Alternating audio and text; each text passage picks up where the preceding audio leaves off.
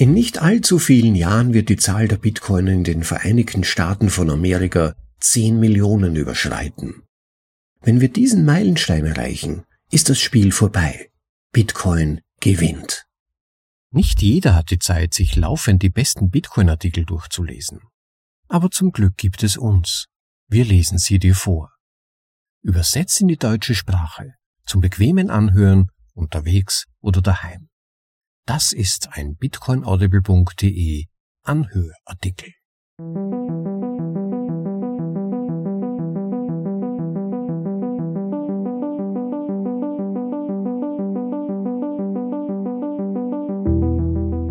Die Audioversion des Besten im Bitcoin Space für euch in die deutsche Sprache übersetzt und danach vorgelesen zum bequemen Anhören, ob unterwegs oder daheim. Das ist bitcoinaudible.de. Willkommen zur Folge Nummer 129.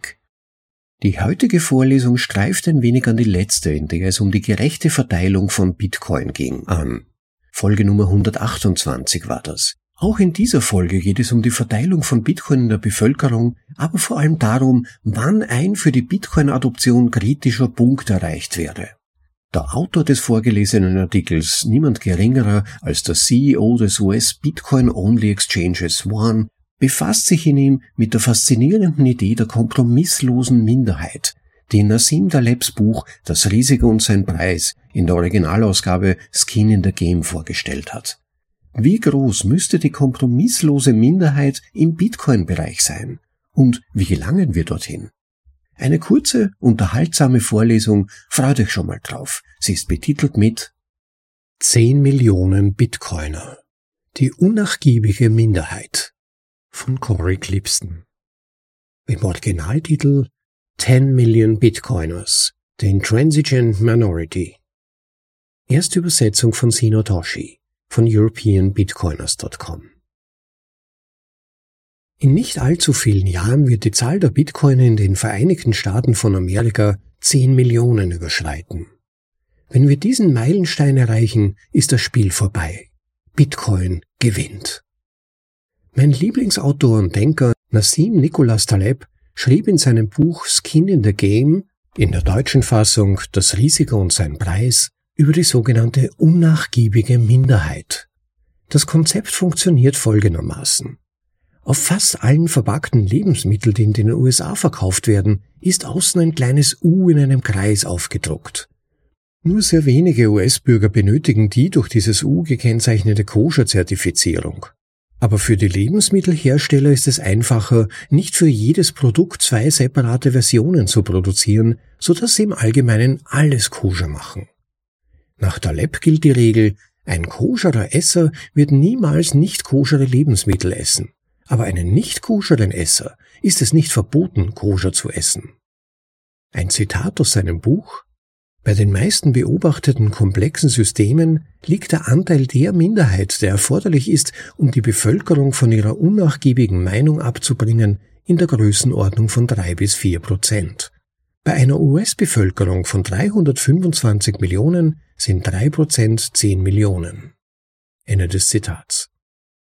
Ein Fintech-Fonds, der seit 2012 im Bitcoin-Bereich tätig ist, hat kürzlich eine intensive Analyse durchgeführt, die zur besten Schätzung des Bitcoin-Besitzes geführt hat, die ich kenne. Nur sieben Millionen Menschen weltweit haben einen Wert von 100 Dollar oder mehr im Bitcoin-Protokoll gespeichert. Um die Zahl zu runden, nehmen wir an, dass die Hälfte dieser Menschen in den USA lebt und dass ein Siebtel von ihnen einen höheren Wert als 2500 Dollar in BTC speichert. Das sind gerade einmal 500.000 US-Bürger mit einer bedeutenden Menge an Bitcoin. Und wie viel Prozent davon verstehen und interessieren sich tatsächlich so sehr für Bitcoin, dass sie dafür kämpfen würden? Lass uns großzügig sein und sagen wir 20 Prozent. Es gibt ungefähr 100.000 Bitcoin in den Vereinigten Staaten.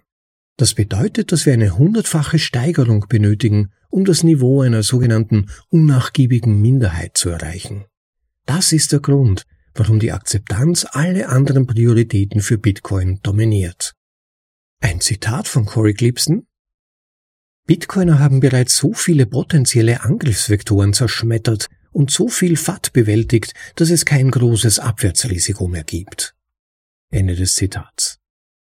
Ein weiteres Konzept, auf das sich Taleb in den fünf Bänden seiner Buchreihe Inserto bezieht, ist Schütze dich vor dem Abwärtsrisiko.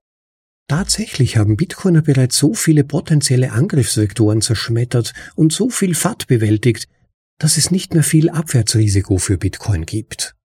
Aber es gibt ein gewisses Risiko, egal ob man es mit unter 1%, unter 10% oder mehr beziffert.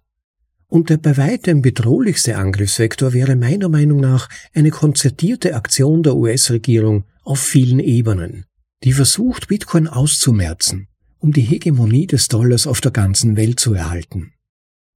Um es klar zu sagen, Bitcoin würde selbst den konzertiertesten und bösartigsten Angriff der US-Regierung überleben. Er könnte sogar gedeihen im Stil von Antifragile bzw. Antifragilität, ein weiteres Buch von Taleb, mit Menschen auf der ganzen Welt, die massenhaft Sites kaufen, wenn sie sehen, wie der frühere Hegemon ausschlägt.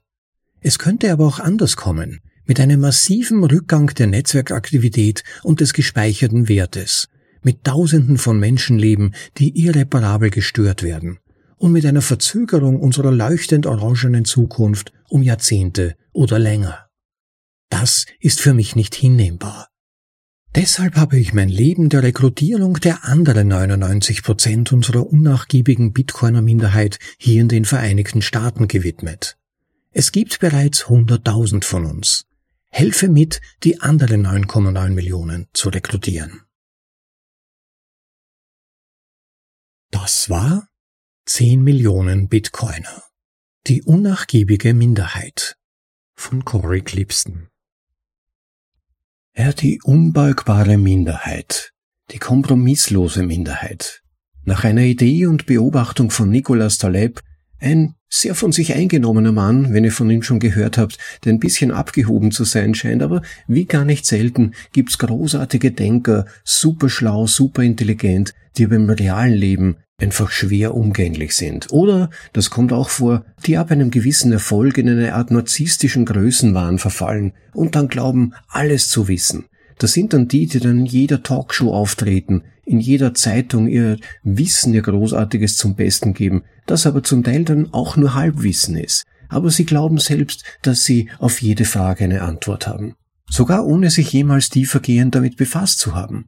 Und dieses Phänomen ist uns auch bei Nicolas Taleb begegnet, denn er kennt sich auch mit Bitcoin aus und hat uns erklärt, dass Bitcoin nichts anderes ist als ein Ponzi-Schema, dass wir alle betrogen werden und seither führt einen regelrechten Feldzug gegen alle Bitcoiner und sonnt sich natürlich in der Aufmerksamkeit der Medien, die ebenfalls ablehnend Bitcoin gegenüberstehen. Und es ist zum Teil regelrecht bizarr, was er dann in seinen Auftritten von sich gibt. Denn dass Bitcoin kein Ponzi-Schema, kein Schneeballsystem ist, haben wir in den vergangenen Vorlesungen wirklich schon breitflächig abgehandelt. Aber wie auch immer, seine Bücher sind in jedem Fall lesenswert. Wir können nämlich schon differenzieren und sein Konzept der unbeugsamen Minderheit gehört da definitiv dazu aus meiner Sicht. Der kleinen, unbeugsamen, kompromisslosen Minderheit, die sich nicht der Übermacht oder dem Zeitgeist beugt, die sich einer Idee verschreibt. Das Beispiel aus seinem Buch, das auch Corey in der Autor des Artikels zitiert hat, mit dem koscheren Essen in den verpackten Lebensmitteln, das bringt es super auf den Punkt. Und in unserem Bereich sind das die Bitcoin-Maximalisten, die sogenannten echten Bitcoiner, die gesundes Geld-Maximalisten. Die bestehen auf Bitcoin. Die wollen gar keine Altcoins. Die sind für uns Glücksspiel, sinnlose Zeitverschwendung. Aber Bitcoin ist die Referenz, die harte Reserve. Bitcoiner akzeptieren nur Bitcoin. Aber Shitcoiner akzeptieren ihren Shitcoin und Bitcoin. Das ist der große Unterschied. Man kann aktuell nicht in Krypto unter Anführungszeichen erfolgreich sein, ohne auch in Bitcoin investiert zu sein. Dass nicht mal das die bei weitem meisten Altcoiner durchschauen. Viele sind ja sogar Altcoin-Maximalisten, wenn man in diverse Chats hineinsieht, die würden alles kaufen, nur nicht Bitcoin. Das scheint eine Art von, ich weiß gar nicht, wie man das bezeichnen soll, Altcoin-Ehre zu sein, dass man alle möglichen Altcoins kauft, nur keinen Bitcoin. Aber meistens müssen diese Personen das halt dann auf die harte Tour herausfinden, dass die bei weitem meisten Altcoins im Langzeitrend eine flache Linie entwickeln. So ist es einfach. Das heißt, die halbwegs schlauen Altcoiner sind wenigstens so rational, dass sie sagen, gut, ich sollte zumindest im Marktführer auch eine Exposition haben. Aber es gibt natürlich, wie gesagt, auch solche, die das nicht tun. Ja, und auf die wartet dann halt leider Rectness. Die werden reckt und machen eine Bauchlandung in diesem Markt. Aber die gebrannten Bitcoiner, die meisten von uns waren ja früher auch mal in Altcoins investiert, haben ihre Lektionen gelernt und sind nur mehr in Bitcoin. Auch zur Freiheit des eigenen Geistes, um sich nicht ständig mit diesem Schrott befassen zu müssen, ob man eine neue Wallet anlegen muss, ob vielleicht ein Fork bevorsteht, der dann zum älteren nicht kompatibel ist und man dann Zugang zu seinen eigenen Coins verliert. Lauter solche Dinge, die man ständig am Monitor haben muss, im Vergleich zu Bitcoin, wo es eine sukzessive und rückwärtskompatible Update-Politik gibt. Allein diese innere Freiheit, sich nicht mehr darum kümmern zu müssen, macht viele zu noch überzeugteren Bitcoinern, wenn man mal diesen großen Schritt getan hat. Aber zurück zum Thema, wie häufig verliere ich mich ein bisschen. Das Beispiel von Nicolas Taleb für die kompromisslose Minderheit war also, wenn es den nichtjüdischen Leuten ohnehin eh egal ist, ob Essen koscher ist oder nicht, dann könnten wir doch alles koscher machen und sparen Kosten. Man hat sich also an die kompromisslose Minderheit angepasst und deren Position integriert. Und Corey hat daraufhin einfache Berechnungen angestellt, wie viele Leute verfügen über Bitcoin und wie viele davon sind in den USA. Und wenn dann genügend von uns vorhanden sind, können sie kaum mehr etwas dagegen tun. Denn die überwiegend meisten Menschen, die sind einfach Mitläufer, man kann es nicht anders sagen. Wenn die unwirksame Minderheit im Begriff ist, etwas durchzusetzen, dann folgen die. Das kann negativ sein, siehe beispielsweise Covid in der jüngsten Vergangenheit, im Vorhinein haben alle gesagt, ja selbstverständlich, wenn der Staat autoritäre Maßnahmen setzen würde in irgendeinem Bereich, dann würde ich aufstehen und dagegen Position beziehen. Aber, wie in diversen massenpsychologischen Experimenten aufgezeigt, meistens sind es in Wahrheit nur 8 bis 15 Prozent der Menschen, die wirklich fähig und bereit sind, gegen eine totalitäre Bewegung, gegen, gegen den Menschen gerichtete Bewegungen standzuhalten und ihre Position zu verteidigen. Nicht immer nach außen hin auch, aber nach innen hin, die aktiv im Widerstand dann sind. Und so haben wir eben auch während der Covid-Situation gelernt, lernen müssen, und diese Dinge liegen ja mittlerweile auf dem Tisch und sind in Kongress-Hearings, in den sogenannten Twitter-Files, den Facebook-Protokollen und so weiter nachzulesen. In negativer Hinsicht haben wir gelernt, dass in Wirklichkeit es nicht mehr als fünf bis 15 Politiker und Manipulatoren benötigt hat, die damals mit massivem Druck auf von frischem Geld abhängige Altmedien, andere Politiker, zentrale Figuren der Gesundheits- und Sicherheitspolitik und so weiter hingegangen sind und dann die Bevölkerung in weiterer Folge ebenfalls hochmanipulativ am Nasenring sogar dazu gebracht haben, sich mehrfach ungetestete Injektionen in den Körper spritzen zu lassen, nur um wieder im Restaurant essen zu können. Man hat das vorher nicht für möglich gehalten. Jeder hätte gesagt, nein, mit mir würde das nicht passieren. Ich würde da nicht mit tun, selbstverständlich. Aber mit diesen massenpsychologischen Strategien und Taktiken ist es gelungen, die Leute dorthin zu bekommen. Und wiederum auf die andere Seite hin betrachtet, mit Ausnahme dieser in etwa acht bis 15, vielleicht maximal 20 Prozent, die dagegen Widerstand bezogen haben. Aber diese Logik, diese Systemdynamik kann auch positiv sein wenn eben eine unbeugsame Minderheit die Massen dazu bringt, über die Rolle zum Beispiel des Geldes unter Zentralbanken nachzudenken und Bitcoin als mögliche Alternative zu begreifen. Denn die Massen versuchen Konflikt zu vermeiden, nicht anzustoßen, sich anzupassen, reinzupassen und die werden daher mittun bei dem, was man ihnen vorsagt. Es ist enttäuschend in gewisser Weise, aber es scheint so zu sein, dass eben die meisten Menschen wenn es hart auf hart geht, kompromissbereit sind und bemüht, nicht negativ aufzufallen, nicht gegen den Strom zu schwimmen. Bitcoiner dagegen, man kann das auch bis heute sogar noch sagen, weitgehend, obwohl Bitcoin weitaus mehr Adoption heute schon zeigt als früher in den Anfangszeiten, als man wirklich noch fast ein Systemgegner, ein Systemkritiker sein musste, um Bitcoin überhaupt zu verstehen und dran zu bleiben die nötige Zeit lang. Aber Bitcoiner, ganz allgemein gesagt, haben doch in aller Regel Überzeugungen und Standpunkte und sind bereit dafür einzustehen. Die geben nicht schon beim ersten Gegenwind nach und nach in die Knie. Und sie haben klare Ziele meiner Beobachtung nach.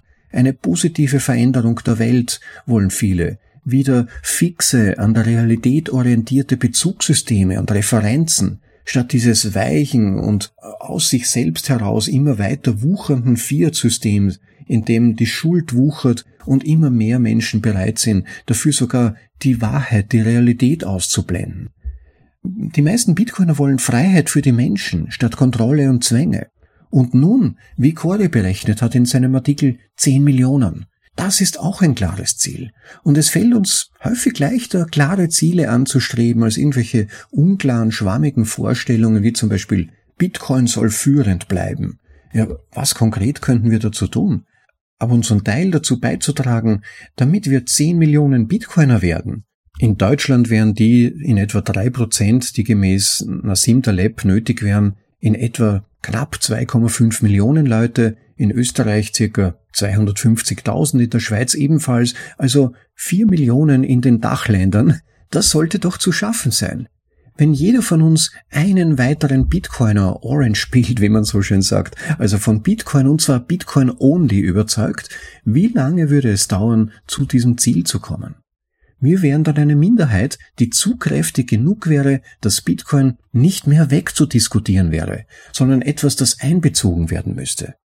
Und wir würden eben nur gesundes Geld akzeptieren, nichts weniger, nichts anderes. Aber andererseits, dort müssen wir erst hinkommen. Und wenn der Staat auf dem Weg dorthin zu viele Bretter zwischen unsere Beine wirft, wie zum Beispiel KYC-Regeln, On-Off-Ramps blockieren, also Transaktionen oder Sparen mit Bitcoin nahezu unmöglich machen würde, dann könnte uns das tatsächlich Probleme machen. Ich glaube zwar nicht, dass das möglich ist auf längere Sicht und kann auch sagen, ich würde mich nicht beugen, aber ich bin andererseits auch seit Corona vielleicht zu sehr von der Standfestigkeit der meisten Menschen enttäuscht, um nicht zumindest die Möglichkeit einzubeziehen, dass viele Menschen noch in die Knie gehen könnten, vielleicht auch durchaus einige Bitcoiner, wenn es hart auf hart geht. Insofern, je rascher und bestimmter wir sind, umso besser. Zeit ist wertvoll. Ja, und Bitcoin wäre eigentlich von der Technologie und dem Spirit seiner determinierten und talentierten Entwickler her geeignet, diese Härten zu überwinden. Bitcoin ist kampfgetestet. Man kann das wirklich so sagen. Und er steht im Fokus aller, denen er nicht in den Kram passt. Bedenkt das mal. Und das seit 14 Jahren. Irgendwie erinnert das an das Beispiel von Andreas Antonopoulos, falls ihr von dem schon mal gehört habt, zwischen Bubble Boy und The Sewer Rat. Also der Junge in der geschützten Blase, in der gesicherten Blase, der keine Probleme hat, versus der Kanalratte. Die Kanalratte kann sich gegen jedes Bakterium und jeden Parasiten wehren die lebt im Schmutz und hat ein hochgradig aktives Abwehrsystem. Das von Bubble Boy in der Blase, dessen Immunsystem ist auf Standby, der ist verweichlicht. Bubble Boy kann von einem Windchen weggeblasen werden. Ja, und Nicolas Taleb sagt denn auch, dass ein antifragiles System anfälliger wird, wenn es nicht attackiert wird. Das ist wie wenn wir den ganzen Tag im Bett sitzen, nichts tun, unsere Muskeln nicht nützen, dasselbe weiche und süße Zeug essen und nicht rausgehen, wir verkümmern dann. Wir werden immer weicher und immer anfälliger. Und so ist es auf eine merkwürdige Weise vermutlich sogar besser, wenn Bitcoin laufend attackiert wird. Bitcoin wird dann stärker, resilienter und vielleicht auch gefinkelter in seinen Abwehrstrategien. Insofern wird es interessant sein zu sehen, was passiert, wenn Bitcoin in einer wirklich ernsten ökonomischen Krise zur Verfügung steht. Das wird dann in Wirklichkeit ein Déjà-vu sein mit genau der Zeit, während der Bitcoin entstand, einer Krise einer ökonomischen. Ihr erinnert euch, The Times vom 3. Januar 2009, Chancellor on brink of second bailout for banks, Finanzminister kurz vor zweitem Rettungspaket für Banken. Das hat Satoshi Nakamoto in den ersten Bitcoin-Blog geschrieben. Bitcoin wurde genau für ein solches Szenario entwickelt. Er ist antifragil, er ist gebaut, um am stärksten zu sein, wenn die Dinge rundherum zusammenbrechen und auseinanderfallen. Es kann natürlich sein, dass es auch in Bitcoin zunächst mal dramatische Abstürze gibt, wenn beispielsweise eine weltweite Wirtschaftskrise ausbrechen würde, dass dann die Leute versuchen, aus sämtlichem Risiko zu flüchten, intuitiv. Aber am Ende wird es nach oben gehen, viele unserer Überzeugungen nach, weil einfach die Leute ein finanzielles Rettungsboot suchen und das wird dann hoffentlich nicht das nächste Fiat sein, das Fiat 2.0, vielleicht ein BRICS, das auch nichts anderes als ein Fiat-System sein wird. Und wie hat es Matt Odell nicht so schön bezüglich Bitcoin ausgedrückt? Bitcoin was designed to pump forever. Bitcoin wurde designt, um für immer zu pumpen. Und auch ich bin überzeugt, über kurz oder lang wird das Bitcoin zum Gewinner machen. Ja, das war dieser großartige, motivierende Artikel von Corey Gleepston, aber er zeigt auch auf, wir haben alle noch viel zu tun. Und viel tun könnt auch ihr, indem ihr zum Beispiel dafür sorgt, dass der Podcast sich weiter verbreitet. Helft mit, dass Leute über Bitcoin gute Informationen bekommen, die besten Artikel aus dem Bitcoin Space. Eure Freunde, Bekannten können sich die Vorlesungen sogar anhören, während sie laufen gehen, im Fitnessstudio, auf dem Weg von und zur Arbeit.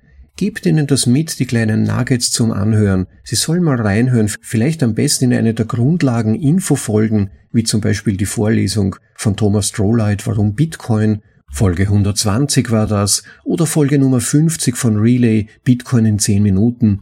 Mit dieser Basis sollten selbst unkundige Leute zumindest die Grundlagen von Bitcoin gut verstehen lernen. Aber auch denen, die schon im Kryptobereich sind, Teilt die Folgen, die euch besonders gefallen, die ihr für nützlich haltet, um die Leute zu einem besseren Verständnis hinzubekommen.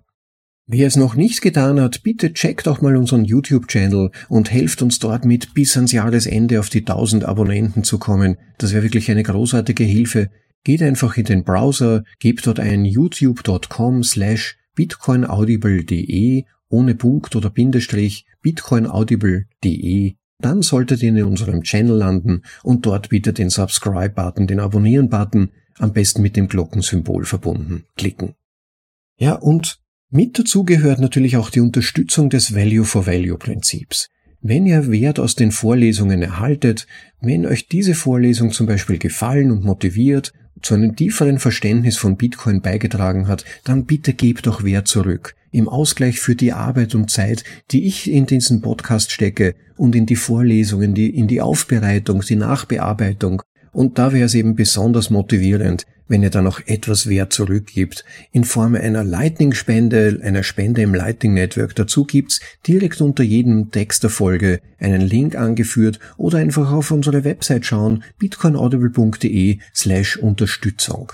Dort findet ihr eine ganze Liste von Möglichkeiten, wie ihr den Podcast tatkräftig unterstützen könnt. Geld ist einfach das, was am meisten Power hat, was dann mir tatsächlich weiterhilft, auch den Podcast werbefrei zu halten zum Beispiel. Das wäre also wirklich ganz, ganz nett. Und an dieser Stelle auch wieder mal vielen herzlichen Dank an all diejenigen von euch, die immer wieder mit großzügigen Spenden echt und tatkräftig den Podcast unterstützen. Ihr seid die Motivation, die mich immer wieder hinsetzen lässt, und die nächste Folge aufnehmen.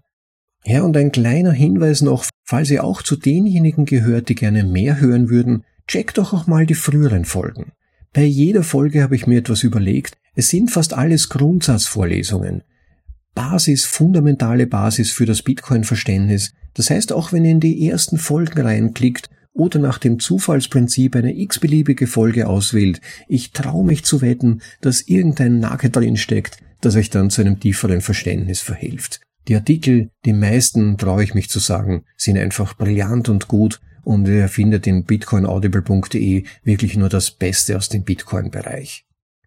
Ja, damit möchte ich schon mal dabei stehen lassen. Vergesst natürlich bitte auch nicht, auf dieser Folge den Like-Button zu klicken und natürlich auch ganz allgemein den Abonnieren-Button, falls ihr das nicht ohnehin schon getan habt. Das hilft einfach auch die Sichtbarkeit des Podcasts zu erhöhen und ist auch für sich gesehen immer wieder Motivation, wenn immer mehr Leute bitcoinaudible.de abonnieren. Ja, liebe Leute, dabei möchte ich es mal für heute wieder stehen lassen. Es war schön, dass ihr dabei wart. Freut euch schon mal auf die nächste Folge, da habe ich was ganz Besonderes in petto, das auch ein bisschen das heutige Thema der Vorlesung berührt. Lasst euch überraschen. Bis dahin eine großartige Zeit, genießt das Leben, freut euch dran. Ciao, bis dann, euer Rob.